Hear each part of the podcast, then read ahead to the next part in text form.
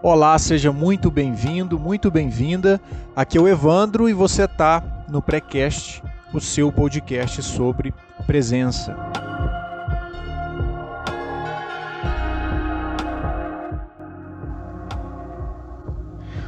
Hoje nós vamos falar sobre ansiedade.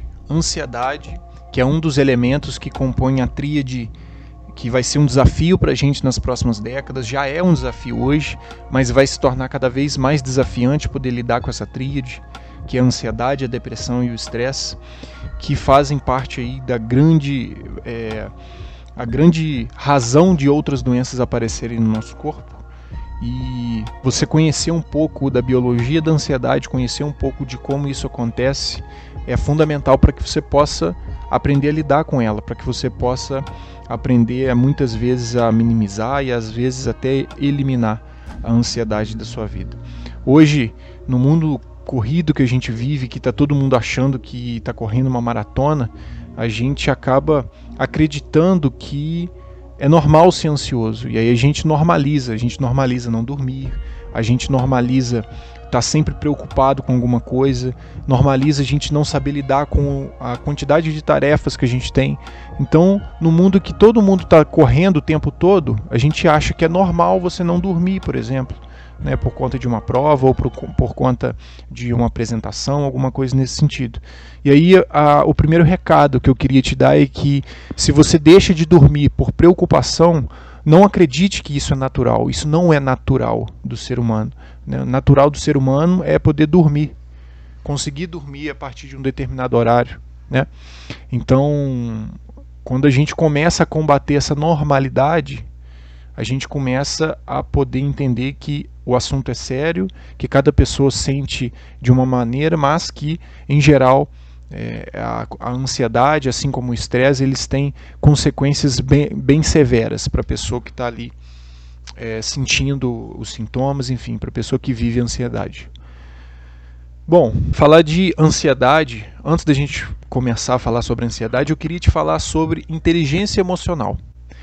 Esse assunto ele está sendo bastante falado ultimamente, né? Nos, nos, últimos anos foi talvez um dos assuntos mais falados com relação a habilidades humanas principalmente dentro de empresas, por exemplo. E a inteligência emocional efetivamente é uma habilidade que te permite se relacionar melhor, se relacionar consigo mesmo melhor, né? poder entender como as coisas acontecem ao teu redor. E ela tem algumas características, né? ou seja, eh, quais são as características de uma pessoa inteligente emocionalmente? Por exemplo, eh, uma característica muito forte é poder resistir ao impulso. Né? Então, se você está de dieta, e alguém te oferece um brigadeiro, você resiste ao impulso, então você é uma pessoa emocionalmente inteligente. Se você é capaz de se automotivar, ou seja, diante de um desafio, você, além de não desanimar, você se automotiva. Você tem motivação, você cria sua própria motivação. Isso também é um traço de inteligência emocional. Persistir diante das dificuldades, ou seja, quando você está trilhando um caminho e aí acontece um evento, acontece, aparece uma dificuldade ali na sua frente, você simplesmente talvez usa a dificuldade a seu favor ou você não desanima por conta dela. Né? A persistência, então, é um traço de inteligência emocional. Empatia, né? capacidade de você se colocar no lugar do outro, de sentir o que o outro está sentindo, né? de poder entender o mundo do outro um traço de inteligência emocional, assim como a autoconfiança. Você ter confiança de si mesmo, confiança daquilo que você está fazendo, do seu trabalho, dos seus valores, das suas virtudes. Então, autoconfiança também é um traço. E o último traço, que é nele que a gente se interessa hoje, é impedir que a ansiedade interfira na tua capacidade de raciocínio. Ou seja, se você tem a habilidade de poder impedir com que a ansiedade interfira a tua capacidade de pensar, de refletir, você é uma pessoa emocionalmente inteligente. E eu não estou falando essa questão da ansiedade só por conta dessa inteligência emocional. Estou falando porque é um traço fundamental para o nosso relacionamento né, entre pessoas, entre sociedade e até com você mesmo. Quando você tem a capacidade de poder entender que aquele momento, eh, naquele momento ali, você está se sentindo ansioso e você sabe lidar com isso, você impede que o teu raciocínio, que, o, que a tua capacidade de pensar ela seja bloqueada. Quantas vezes a gente está na faculdade e dá aquele branco né, na apresentação, ou seja, na hora da prova? Por quê? Porque a gente deixou a ansiedade tomar conta. A gente abriu mão de poder evitar, de poder impedir que a ansiedade bloqueasse o nosso pensamento. O que seria ansiedade? Né? Conceituando, o que seria ansiedade? A ansiedade é uma preocupação exagerada, fora de lugar, fora de proporção muitas vezes ela se torna patológica. Ou seja, é, a possibilidade de você antecipar um evento, quando isso acontece de forma exagerada, quando isso acontece de forma repetitiva e de forma desproporcional com aquilo que realmente pode acontecer, a gente tem os transtornos de ansiedade. Então, imagina o seguinte: você tem um filho pequeno e esse menino vai ali na padaria comprar pão você sabe que o tempo de ida e volta não dura mais do que 5 minutos, porque a padaria é do lado da sua casa. Mas o menino já foi, já tem 15 minutos. E aí, o que, que a ansiedade faz? Antes de chegar esses 15 minutos, né, ali no 5 minutos, você já está pensando, e ele está demorando, está demorando. E aí você começa a criar contextos, você começa a criar histórias dentro da sua cabeça para alimentar uma ameaça que não é possível de acontecer. Por exemplo, né, ele ter caído no bueiro, ou é, ele poder ter sido raptado, sabendo que você está ali dentro de um condomínio, por exemplo, sabendo que o local é seguro. Então, é, talvez esse não tenha sido o melhor exemplo, mas quando você exagera uma situação, que, que muitas vezes, né, na grande maioria das vezes, é uma situação que não é possível de acontecer, você tem os, transtornos, os transtornos de ansiedade. Né? E repare o seguinte: a preocupação em si não é uma não é, ela não é maléfica. Né? Muito pelo contrário, a preocupação ajudou a gente, a nossa espécie, a evoluir. Mas quando ela é exagerada e fora de lugar, aí surge a ansiedade. Repara que a preocupação ela tem uma função muito importante, que é a de antecipar eventos. E quando você consegue antecipar eventos de forma é, proposital e proporcional, aí a preocupação ela vira uma ferramenta importante. Entende a diferença? A diferença de você usar a preocupação de forma desproporcional e muitas vezes relacioná-la a coisas impossíveis de acontecer, muitas vezes, do que usá-la como uma ferramenta, né, como uma ferramenta de antecipação de eventos. Então isso é, é fundamental que a gente entenda. E repara que a preocupação é sempre um monólogo. Eu já falei muitas vezes isso aqui, a ansiedade ela está muito ligada às projeções, né, as projeções que a nossa mente envia em forma de pensamento. Então são os nossos pensamentos criando realidades que não existem e que muitas vezes não vão existir. E esse, esses, essas projeções é uma disfunção, é uma disfunção da sua consciência atrelada ao tempo, ou seja, nesse caso, ao futuro. E é sempre um monólogo. Como você está associado aos pensamentos, ou seja, você não sabe que os pensamentos e a mente são uma coisa, você é outra coisa. Você está tão associado aos pensamentos que você acha que você é o próprio pensamento.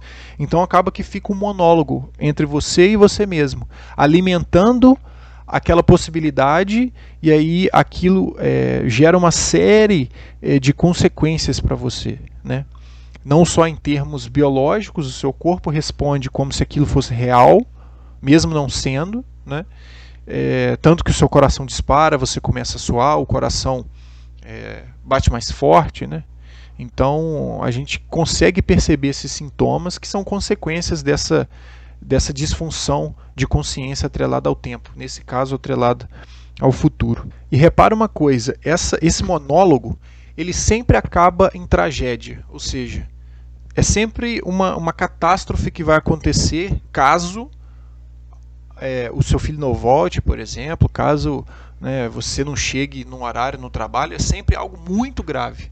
E que na maioria das vezes, eu falei isso aqui um milhão de vezes, na maioria das vezes, é nossa mente aumentando de forma desproporcional esse, esse evento. Bom, e por que, que a ansiedade ela bloqueia o teu pensamento? Né? Você imagina então que quando você está ansiosa, né, ansioso, ansiosa, você está fazendo um ensaio mental, né, um ensaio mental de uma ameaça.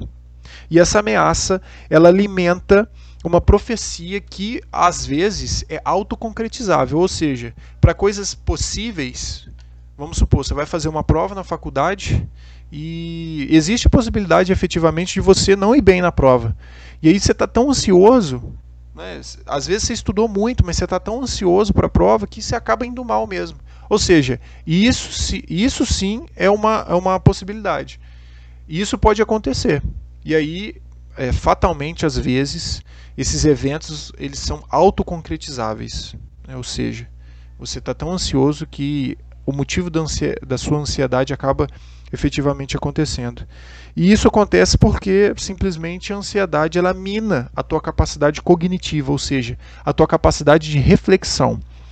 Então, não só durante uma prova, mas durante qualquer decisão que você venha a precisar tomar, é preferível que você espere um momento em que você esteja menos ansiosa ou menos ansioso, para que você possa tomar essa decisão de forma também racional, né? já que a ansiedade ela bloqueia o teu, a tua capacidade cognitiva, então que tipo de decisão, que tipo de resultado pode vir de uma decisão como essa? Né? Então, é, é isso é importante da gente entender. Se você toma uma decisão ali baseada na tua ansiedade, independente da área que você está tratando, provavelmente não é um, a melhor decisão que você poderia ter tomado. Provavelmente é uma decisão que você vai colher as consequências em breve. Bom, e para a gente finalizar, algumas ferramentas que a gente usa para poder aliviar a ansiedade, algumas ferramentas que a gente usa para poder entender um pouco melhor quando ela aparecer e o que, que a gente pode fazer para evitá-la, evitar que a ansiedade tome conta da nossa vida. A primeira coisa é o questionamento. Lembra que eu falei que ansiedade é uma projeção que, o, que a tua mente está mandando pensamentos ali, você está criando realidades que não existem, muitas vezes são impossíveis de acontecer. Então, quando você consegue bloquear esses pensamentos através do questionamento, você tira a força dessa alimentação, dessa alimentação dessa possível ameaça. Então, quando você tira a força dela, você começa a poder retomar o teu poder de decisão. Ou seja, o questionamento, né, o corte ali daquele fluxo de pensamentos, ele faz com que você retome o teu poder de escolha diante de uma situação de ansiedade. Então essa é a primeira coisa. Se questionar se aquilo é efetivamente possível de acontecer. Ele, isso pode acontecer, isso é, é real, né, essa possibilidade é real, então, questionamentos é a primeira coisa. A segunda coisa, e aí eu já falei muitas vezes, é a meditação. A meditação ela vai te dar uma clareza mental muito grande, ou seja, com o tempo de prática, fazendo um pouquinho todo dia, vai chegar um momento em que a tua clareza mental ela está tão grande que a ansiedade ela poucas vezes toma conta de você. Então você consegue tomar decisões muito mais assertivas na maior parte do tempo. Por quê? Porque agora você não precisa mais brigar com a ansiedade. A ansiedade simplesmente não aparece mais, na maioria das situações. Né? Não significa que você se livrou para sempre e que nunca mais você vai se sentir ansioso, ansioso ou ansiosa. Não é isso. É que a meditação, conforme o tempo vai passando, você vai. É como se você estivesse afiando um machado. Né? Afiando o machado, afiando o machado. E aí vai chegar um momento que a ansiedade ela vai, é, nem mesmo vai aparecer.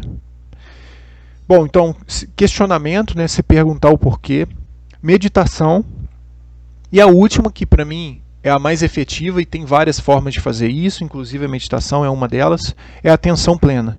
A atenção plena ela faz com que você se torne perceptivo ao que acontece ao seu redor. Né? Percebendo o que acontece ao seu redor, você consegue é, se desvincular dos pensamentos. Então existem, na verdade, várias formas de você poder evitar ansiedade. A principal delas é arrumar uma forma de poder cortar o teu pensamento, de poder cortar aquele fluxo, aquele fluxo de pensamentos que está alimentando uma ameaça que não é real, não é possível de acontecer. Bom, esse foi o episódio de hoje. Espero que você tenha gostado. Aproveito para te convidar é, para seguir as minhas redes sociais, onde eu falo sobre outros assuntos tem bastante conteúdo lá, eu dedico, dedico grande parte do meu tempo a poder falar sobre isso. Então meu Instagram é o Duarte Evandro, Evandro com H. E se você puder me dar um feedback sobre esse episódio, o que, que você achou, se você concorda, se você discorda, vou ficar muito feliz de poder te ouvir e poder trocar umas mensagens com você também. Lá no Instagram você acha as minhas outras redes, onde eu falo sobre outros assuntos. E é isso. Gratidão pela tua presença. Espero você na próxima semana. Um grande abraço. Valeu.